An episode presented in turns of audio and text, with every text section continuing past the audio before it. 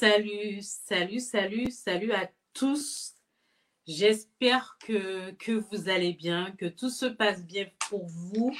J'arrive avec un peu de retard. J'avais prévu 18 heures. J'ai eu un problème avec un peu la luminosité. Je ne suis pas satisfaite, mais on fera avec pour cette, pour cette vidéo. Euh, Aujourd'hui, j'ai envie d'aborder dans cette vidéo le déclin, le déclin de la gauche et le déclin du courant indépendantiste martiniquais. Donc, je vais vous demander de vous installer confortablement et pour ceux qui le souhaitent, euh, d'interagir avec moi, me dire s'ils sont d'accord ou pas. Dans le cas contraire, je vous ferai part de, de, ma vision euh, de la situation actuelle et surtout du côté gauche de l'échiquier politique. Je tiens également à rappeler que ce nouveau concept, pour moi c'est un nouveau concept, c'est celui du récit, le récit idéologique. Et dans ces moments que je prendrai avec vous, on parlera un peu de tout, mais sachez que vous êtes dans ce concept le récit idéologique. Alors, aujourd'hui, nous constatons le déclin de la gauche. Quand on observe les sondages, des 1%, des 2, 3%, quelques-uns qui sont aux alentours de 10%, un peu plus de 10%, on constate que les partis nationaux de gauche n'arrive pas à fédérer. En tout cas, n'arrive pas à intéresser.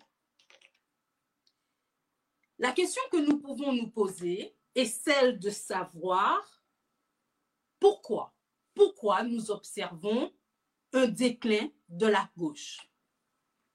Alors, certains considèrent que le déclin de la gauche pourrait s'expliquer par rapport au dernier président de la République. Certains disent que il a, il aurait désacralisé la fonction présidentielle. D'autres diront que le problème de la gauche aujourd'hui, c'est un problème d'idées, manque d'idées, d'idéologie. Donc, certains considèrent que le problème naît aujourd'hui. Le, problème de la gauche n'est pas un problème récent. Pourquoi ce n'est pas un problème récent? Tout simplement parce que le déclin de la gauche s'est constaté lors de la, de la précédente mandature. En effet, il y a eu euh, le président de la République, François Hollande, qui a été élu de 2012 jusqu'à 2017. Ce président de, de la République, on l'a vu, a rencontré dès le début de sa mandature des problèmes, notamment parce que initialement, il s'était basé lors de sa campagne présidentielle euh, comme étant celui qui serait l'ennemi de la finance. C'était ça initialement sa campagne c'était sur cette philosophie. Il serait le l'ennemi de la finance. Et au fil du gouvernement, des mesures, euh, au fil du temps, le gouvernement n'a peut-être pas répondu euh, à certaines attentes au sein du Parti socialiste parce qu'il était membre du Parti socialiste. Et c'est là qu'on a eu, on a vu naître les fondeurs. Donc là, on pouvait déjà observer qu'il y avait une fracture au sein de la gauche, qu'il y avait les frondeurs, certains qui n'étaient pas d'accord avec la politique menée. Et on verra que durant toute cette mandature, il y a eu des divisions, divisions de, pensée, de prise de position.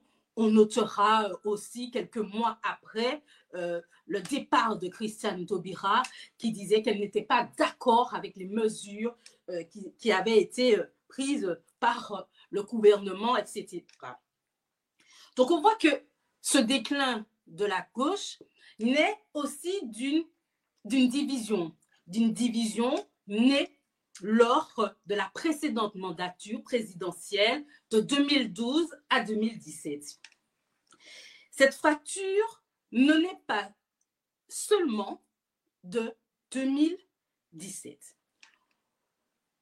On peut croire véritablement que ce déclin de la gauche naît de division et, on l'a vu en, 2000, en 2002 lors de l'élection présidentielle, il y a eu une pluralité de courants. Ce que nous observons à nouveau aujourd'hui, comme si la gauche n'avait pas appris, n'avait pas compris la leçon précédente, cette pluralité de courants politiques, cette pluralité de candidats. On se retrouve de nouveau face à une pluralité de candidats aujourd'hui. Et quel a été le résultat? Ça a été euh, Jean-Marie Le Pen au second tour. La fracture de la gauche naît donc depuis 2002. On observe qu'il y a eu, euh, voilà, il y avait déjà quelque chose qui se divisait au sein de la gauche et de l'idéologie de gauche. Quelques années plus tard, un grand homme politique tel que Jean-Luc Mélenchon a quitté le parti socialiste pour créer le Front de gauche en 2008. Il a créé le, Front de gauche, puis 2016, il est parti et il a créé après les Insoumis. Ce que je veux montrer dans, dans, dans ce que je vous relate aujourd'hui, c'est qu'on constate qu'il y a toujours eu cette pluralité de courants, cette pluralité au sein de la gauche. Et ça, ça crée le déclin, le déclin de l'idéologie de gauche. Une idéologie de gauche qui initialement se basait sur le socialisme. Le socialisme et a fortiori à la lutte des classes, au besoin de réduire les inégalités. Et qu'est-ce que nous constatons aujourd'hui? C'est que la gauche ne se bat plus. Ne se bat plus forcément pour les inégalités. Les inégalités, pour réduire les inégalités, même si on va l'entendre dans, son discours, mais ces, ces idées n'arrivent pas à prospérer dans le débat public. Quand nous observons aujourd'hui que aujourd'hui, nous voyons que le pouvoir d'achat, c'est quelque chose qui préoccupe les Français. Que les prix ont augmenté par rapport à la crise sanitaire. Et que des partis tels que le Parti socialiste ou même la France insoumise n'arrivent pas, n'arrivent pas à fédérer, à créer des idées pour lutter contre l'augmentation des prix, pour lutter pour mettre en évidence le pouvoir, l'importance du pouvoir d'achat pour les Français, c'est même un sujet qui est récupéré par la droite. Il faut se poser les bonnes questions. Pourquoi ces sujets sont actuellement, n'arrivent pas, pourquoi les, partis dits de gauche n'arrivent pas à se saisir de ce type de problématique et n'arrivent pas à exposer ce type de, de problématique et à en faire de grandes idées?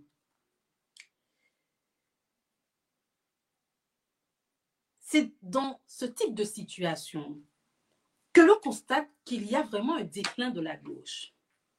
Je vais prendre deux exemples pour égayer, pour argumenter. Les deux exemples tourneront autour de deux personnalités politiques sur le plan national.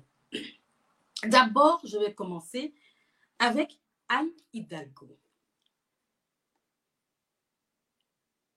Anne Hidalgo quand je l'observais, pour moi, ça fait euh, quelques, mois, même un an, je, sentais qu'elle allait se présenter. Je pense qu'elle avait tout pour pouvoir euh, mener à bien une, candidature euh, présidentielle et pour pouvoir proposer aujourd'hui des idées de gauche. Et qu'est-ce que je constate?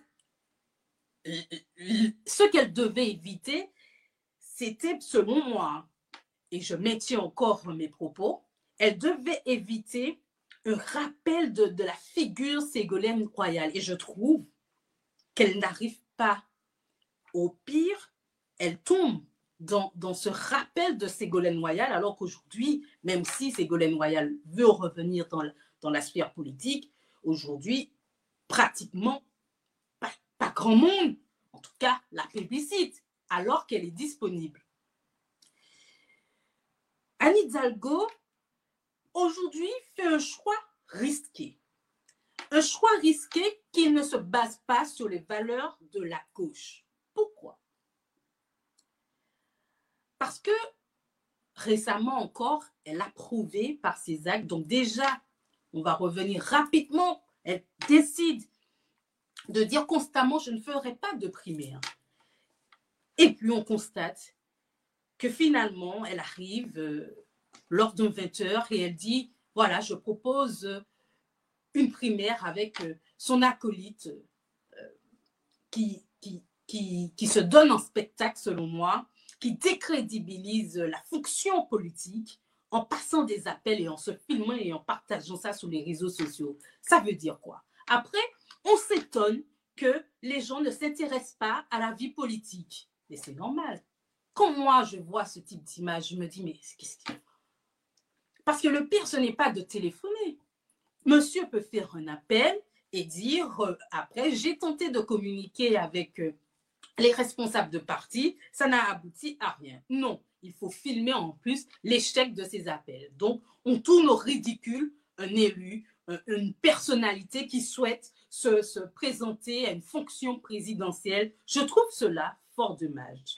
Pour revenir à Anne Hidalgo, qui, qui on le voit, n'a pas eu de constance dans sa stratégie de campagne présidentielle, qui fait des volte-face comme ça. Et quand on observe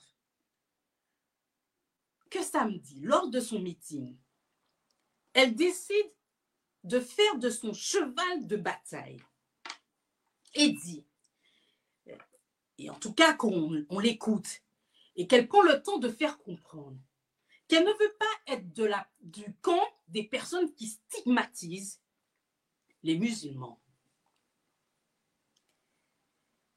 Je pense qu'elle prend un risque idéologique. Le problème, ce n'est pas de savoir qui stigmatise une partie de la population ou pas.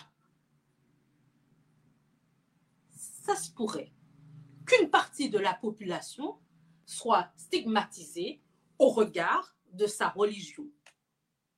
Nous pouvons le concevoir. Mais le problème que, que cela sous-tend, elle essaye de prendre part, de mettre en avant une religion. Une religion. On est en train de lier la politique, un combat politique avec la religion. Et ça, je trouve fort dommage. La religion ne doit pas devenir une idéologie politique. On peut défendre les injustices sociales, mais on ne peut pas dire et en plus faire une comparaison avec une autre partie de la population et peut-être mettre ça en avant comme étant une des grandes valeurs du Parti socialiste ou même de la gauche. C'est un écueil qu'elle elle fait et qu'un autre candidat fait. Pour moi, c'est un écueil. Pourquoi?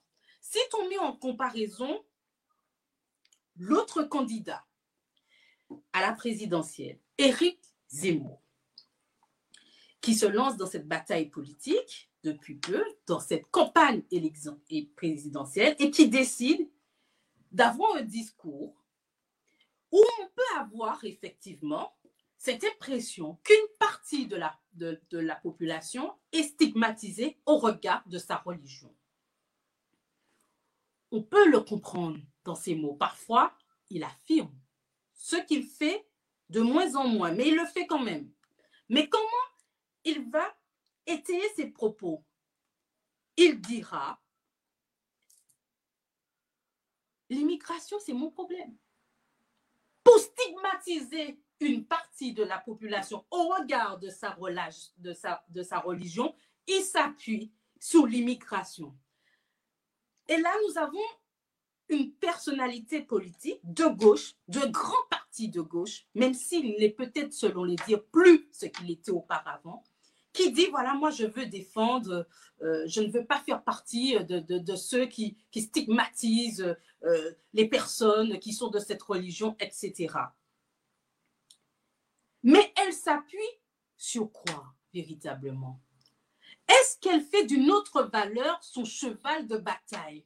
Le cheval de bataille ne doit pas être la religion, mais le cheval de bataille doit être la laïcité, selon moi. C'est la laïcité. C'est au, nom de la laïcité que je pense, c'est ce qu'elle devrait dire, qu'on ne devrait pas stigmatiser une partie de la population. Parce que la question que nous pouvons nous poser, c'est pour ceux qui se sentent de gauche. Est-ce que moi, quand elle, a un discours comme celui-ci, si moi j'étais de gauche, est-ce que moi, c'est une idée qui, m'aurait euh, transcendé Surtout si je suis d'une autre religion et encore si je suis athée. Aujourd'hui, on le sait, la France, la majorité aujourd'hui, c'est des personnes qui n'ont pas de religion, qui ne, font, qui ne croient pas forcément en Dieu. Donc faire ce choix en, en voulant défendre une religion, une partie de la, de la population au regard de la religion, c'est un risque. Et en plus, ça ne peut pas transcender des masses. Ça ne peut pas. Mais si elle s'appuyait et elle faisait de la laïcité véritablement son cheval de bataille, la laïcité selon laquelle, la bonne définition pour moi, la laïcité selon laquelle tout le monde est libre de croire ou de ne pas croire. La laïcité selon laquelle les gens, la population est libre d'avoir une religion, quelle que soit la religion. C'est ça la laïcité. Et complétée par la neutralité dans les institutions étatiques. C'est-à-dire que si je travaille dans la fonction publique, je ne dois pas mettre en évidence de signes religieux, ni forcément exposer ma religion au sein service public. C'est ça c'est ça, la laïcité. Ce n'est pas, par exemple, la laïcité selon certains comme étant l'absence de religion, que ce soit dans le service public ou dans la La laïcité, c'est vraiment cette liberté de religion. Et pour moi, elle n'arrive pas à défendre son argument sous de tels principes comme la laïcité. Aujourd'hui, on le voit la droite ne se cache plus, prend ce sujet et en plus euh, déforme cette notion de laïcité en disant pas, pas de signe religieux même dans l'espace public. C'est faux. Ce n'est pas la laïcité. En plus, ils s'emparent d'un sujet qui aurait pu être un sujet de gauche, parce que tout ça, ça découle pour moi d'idéologie socialiste. Ils s'emparent de ce sujet. En plus, ils transforment euh, l'idéologie il s'appuie sûrement sur des, des, des, thèses que peut-être avait Voltaire. Moi, je me rapproche plus de ces thèses de John Locke, où nous sommes libres, libres de croire ou de ne pas croire. Pas de neutralité de religion, pas d'absence de religion de nos institutions. Ça découle tout ça dans de la liberté de... On peut rapprocher tout ça de la liberté de penser, liberté, je, je vais développer encore plus loin, euh, liberté d'opinion et de pensée. C'est pour moi, c'est ça.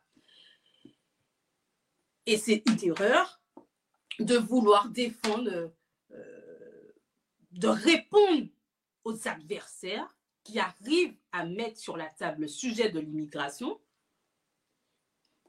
d'exposer la religion comme réponse fausse bonne idée, elle se trompe, elle se fouvoie et ça crée vrai, véritablement, selon moi, le déclin, le déclin de la gauche parce que l'idéologie, une idéologie ne doit pas partir de, de, de, droit, pas prendre part de la, comme grand défenseur, défenseresse de, de, religion. Non. Mais exposer des principes tels que la laïcité, pourquoi pas? De la laïcité une grande valeur, une grande valeur de la gauche C'est dommage.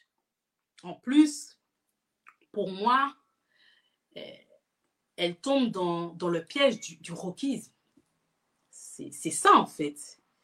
Mais c'est autre chose. Autre exemple que je voulais exposer pour prouver qu'actuellement, il y a un déclin de la gauche, par exemple, et les idéologies. L'idéologie aussi, c'est vraiment un des grands points faibles. Effectivement. Par exemple, je vais prendre le cas de, de Jean-Luc Mélenchon. Jean-Luc Mélenchon, c'est une grande personnalité politique de gauche. Oui. J'ai été assister à son meeting. Et c'est vrai, je ne suis pas d'accord avec tout ce qu'il dit. Oui. J'ai quelques divergences d'idées avec Monsieur Jean-Luc Mélenchon. Cependant, je trouve que c'est un grand homme politique et un grand homme politique de gauche. Quand je l'ai observé dans ce meeting,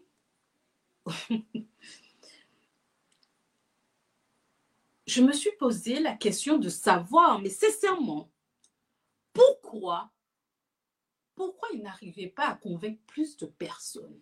Sincèrement, je, suis resté un moment, je me suis dit, mais c'est incroyable. C'est un grand orateur.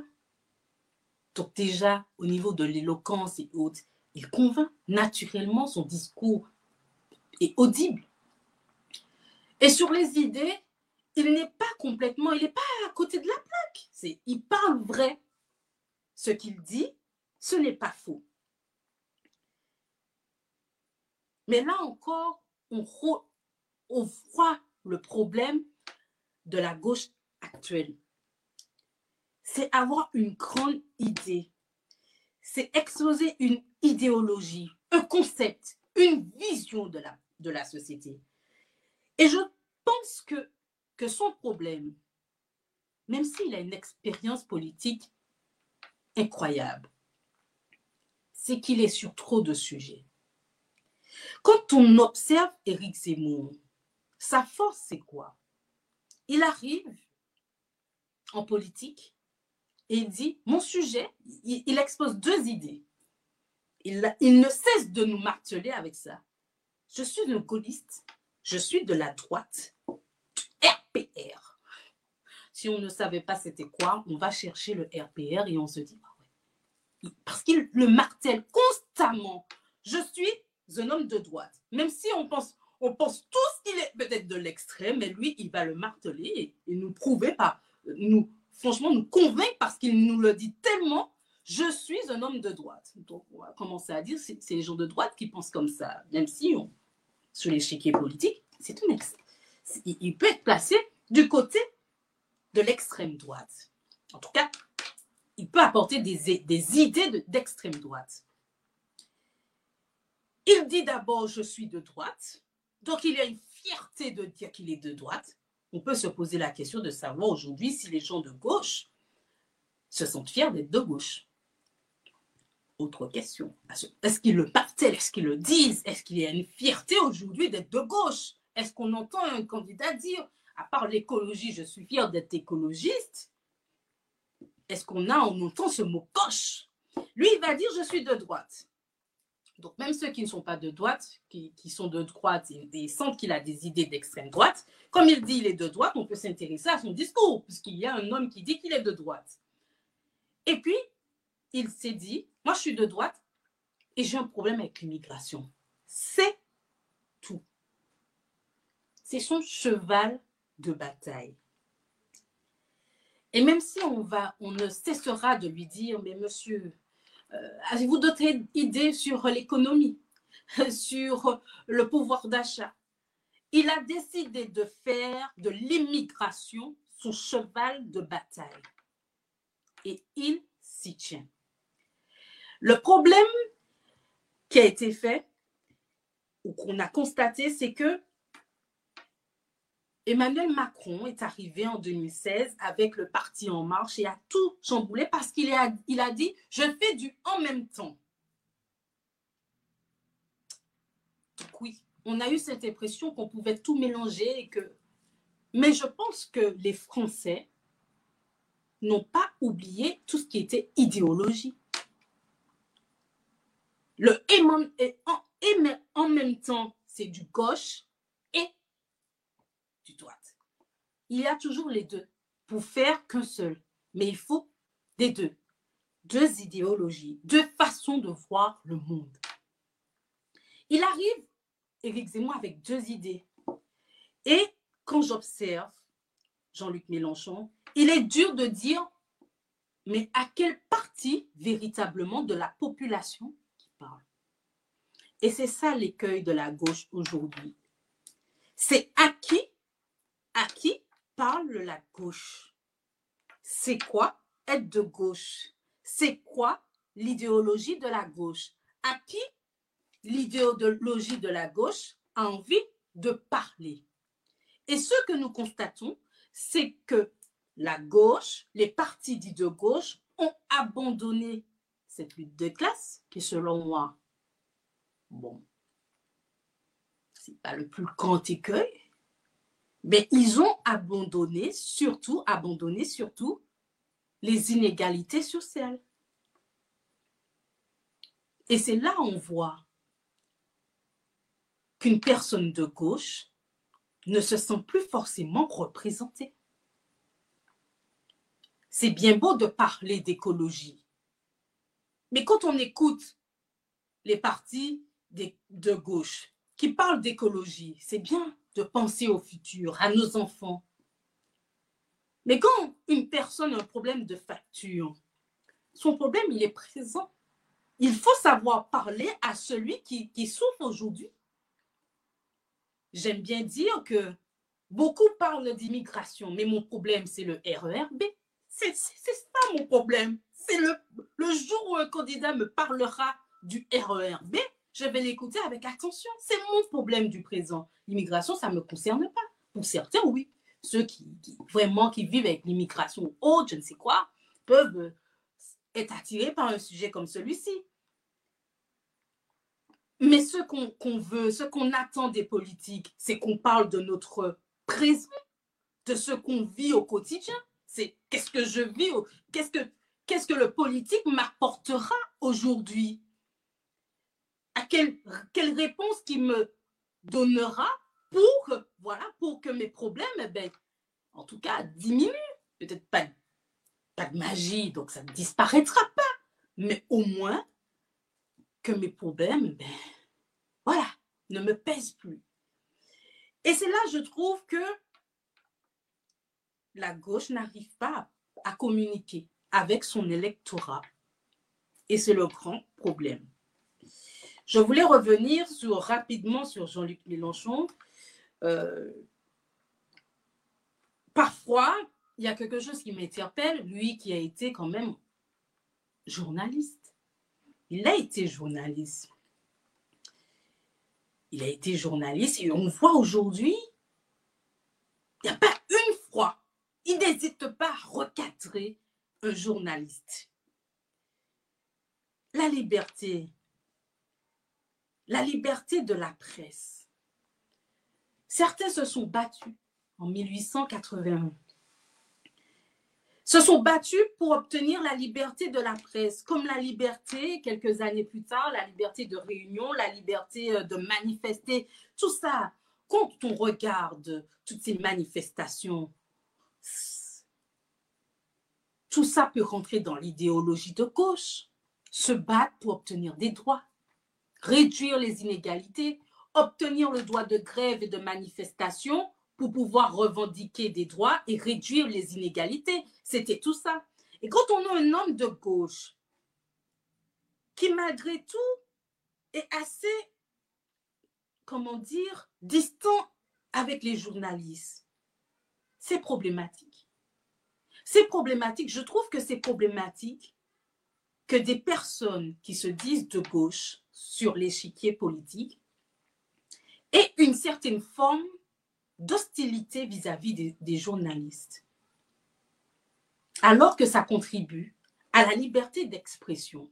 Or, un homme, une femme ou un homme politique s'exprime énormément, exprime des idées. Donc, même si on a un journaliste qui est peut-être euh, dur, ne retranscrit pas forcément les propos ou autres, mais certains se sont battus durant les siècles précédents. Ils se sont battus pour obtenir la liberté d'opinion, d'expression, la liberté de réunion, liberté de penser. Ça a été des, grèves. Les grèves, elles étaient interdites. Donc, j'ai du mal avec euh, les femmes et hommes politiques de gauche qui sont très distants, voire méfiants avec les journalistes. Alors que je pense que la liberté de la presse devrait être défendue par eux. Et qu'ils auraient pu, même en mettre en avant cette valeur, cette valeur de liberté. Parce que c'était ça, en fait. C'est ça. C'est cette forme de, socialisme, de liberté, qu'aujourd'hui, je pense que la gauche a perdu. Donc, il est comme il est, cet homme politique. Mais je trouve dommage. Parce que ça enlève des perspectives idéologiques et ça peut même créer de l'incohérence. Parce que malgré tout, même si Emmanuel Macron a chamboulé l'échiquier politique, certaines personnes ont été construites avec des valeurs, selon elles, de gauche ou de droite et elles garderont ça. Je me rappelle d'une phrase d'une personne, je ne me rappelle plus, franchement, mais c'était la plus belle, euh, je pense, phrase que j'ai entendue. Il n'y a pas effectivement de gauche ou de droite, mais il y a des réponses de gauche et de droite. Il y a des réponses.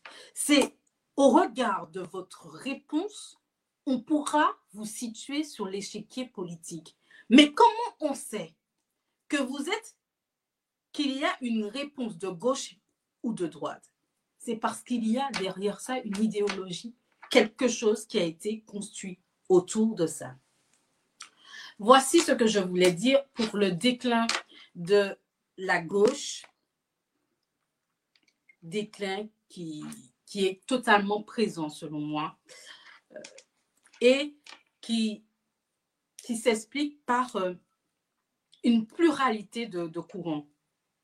Pluralité de courants et en plus, pour, euh, pour, pour, accentuer la division idéologique, puisque la gauche veut se saisir de tout type de sujet et ne pas forcément se choisir trois grandes thématiques, je pense qu'il faudrait choisir trois grandes thématiques. Quand on observe la droite, qui, beaucoup certains pensaient qu'ils étaient euh, morts, euh, que, que la droite était morte qu'est-ce qu'on observe? Sécurité, immigration et je ne sais quoi. C'est ça. C'est ça. En tout cas, on sait qu'il y a sécurité et immigration. À gauche, on observe. Qu'est-ce qu'il y a à gauche? On défend certaines religions, on défend toutes les minorités parce que c'est ça le wokisme. On défend chaque minorité. Ça crée de la division. Ça crée de la division alors que c'est une théorie qui n'est pas née qui n'est pas née en France. On s'approprie quelque chose dont on n'est pas héritier et on veut l'installer dans le débat public et dans la vie politique. Ça ne marchera pas. Parce que des fois, il faut vraiment créer ce sentiment d'appartenance. Et même si on peut vivre certaines choses, si les Français ne sentent pas que cela peut devenir leur, cheval, leur euh, peut devenir euh, leur cheval de bataille, ça ne deviendra pas parce que malgré tout, il y a ce sentiment d'appartenance qui doit être créé. Donc récupérer quelque chose, c'est comme rentrer dans un combat sans, sans bâton. On récupère quelque chose, on l'expose. Et on veut en faire quelque chose de républicain, qui n'a pas forcément de rapport avec la France. Même si certaines personnes vivent des injustices, des inégalités, même si une partie, certaines parties de la population sont stigmatisées, les personnes LGBT, il y a aussi le racisme. Vaut mieux faire de l'injustice sociale le socle de l'idéologie de gauche, comme ce fut le cas, et travailler cette injustice sociale. Mais pas en divisant avec une multitude de branches qui se retourneraient contre eux. Pourquoi? Je développe rapidement sur l'intersectionnalité, où on doit défendre, où euh, chaque minorité se réunit un moment. Un exemple frappant, et d'ailleurs je vais revenir sur Anne Hidalgo, qu'est-ce qu'elle a fait un moment, et c'est là que je vous dis, on va trouver, un moment, si on l'écoute bien, on se dit, il y a incohérence. Pourquoi? Parce que, imaginons, on a, je vais rester sur le factuel, parce que je ne veux pas être longue, je ne veux pas que cette vidéo soit longue. Je vais sortir quand même les deux exemples, c'est pas grave, ce n'est pas grave. On a un homme qui est d'une religion, une religion qu'on considère qui est stigmatisée aujourd'hui. Cet homme tue ou viole une femme, on va dire une femme LGBT en plus. Le problème de ce courant idéologique, tout ce qui est intersectionnel, intersectionnalité, bref. Le problème, c'est qu'à un moment, on peut demander à une personne qui véhicule ces idées, qui allez-vous défendre? Celui qui est stigmatisé au regard de sa religion, surtout s'il tue, selon lui, par rapport à sa, à, sa religion, cette personne dite de la, minorité qui est LGBT. Et c'est là que l'idéologie se fissure. La gauche ne doit pas rentrer dans ce piège. Parce que défendre chaque petite minorité, c'est au fond créer une grande division. Exemple, c'est factuel, c'est Anne Hidalgo. Elle dit dans son discours, en gros, qu'il ne faut pas stigmatiser une partie de la religion au regard, une partie de la population au regard de sa religion. Aujourd'hui, je regarde sur les réseaux sociaux, on parle de, de faits qui s'est produit il y a quelques jours. Des, euh, des personnes de différentes religions ont eu une problématique. Elle dit qu'elle condamne. Elle condamne.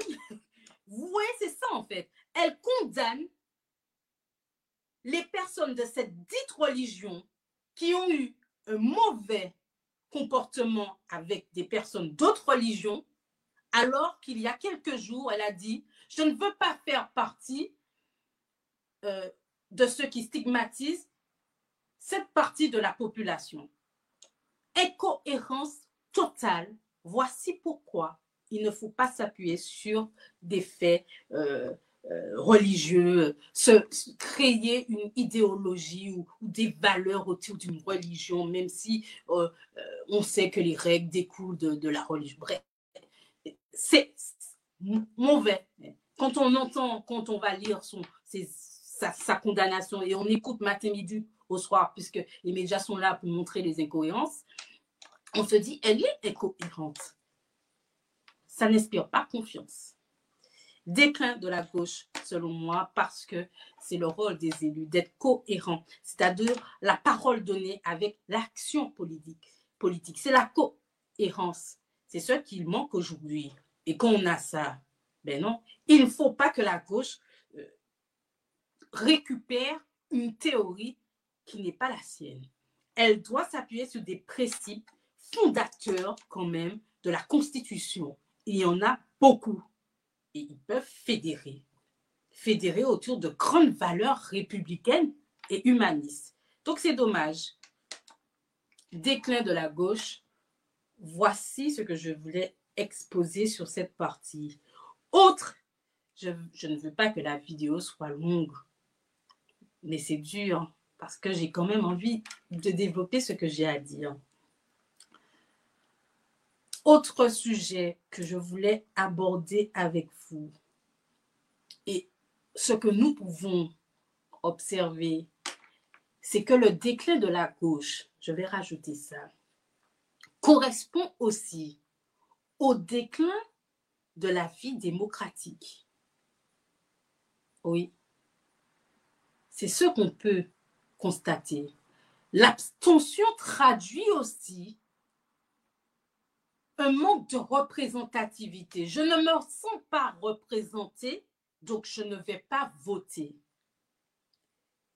Je ne dis pas que la gauche est responsable, mais le manque d'idéologie claire entraîne l'abstention. Ça aussi, ça compte.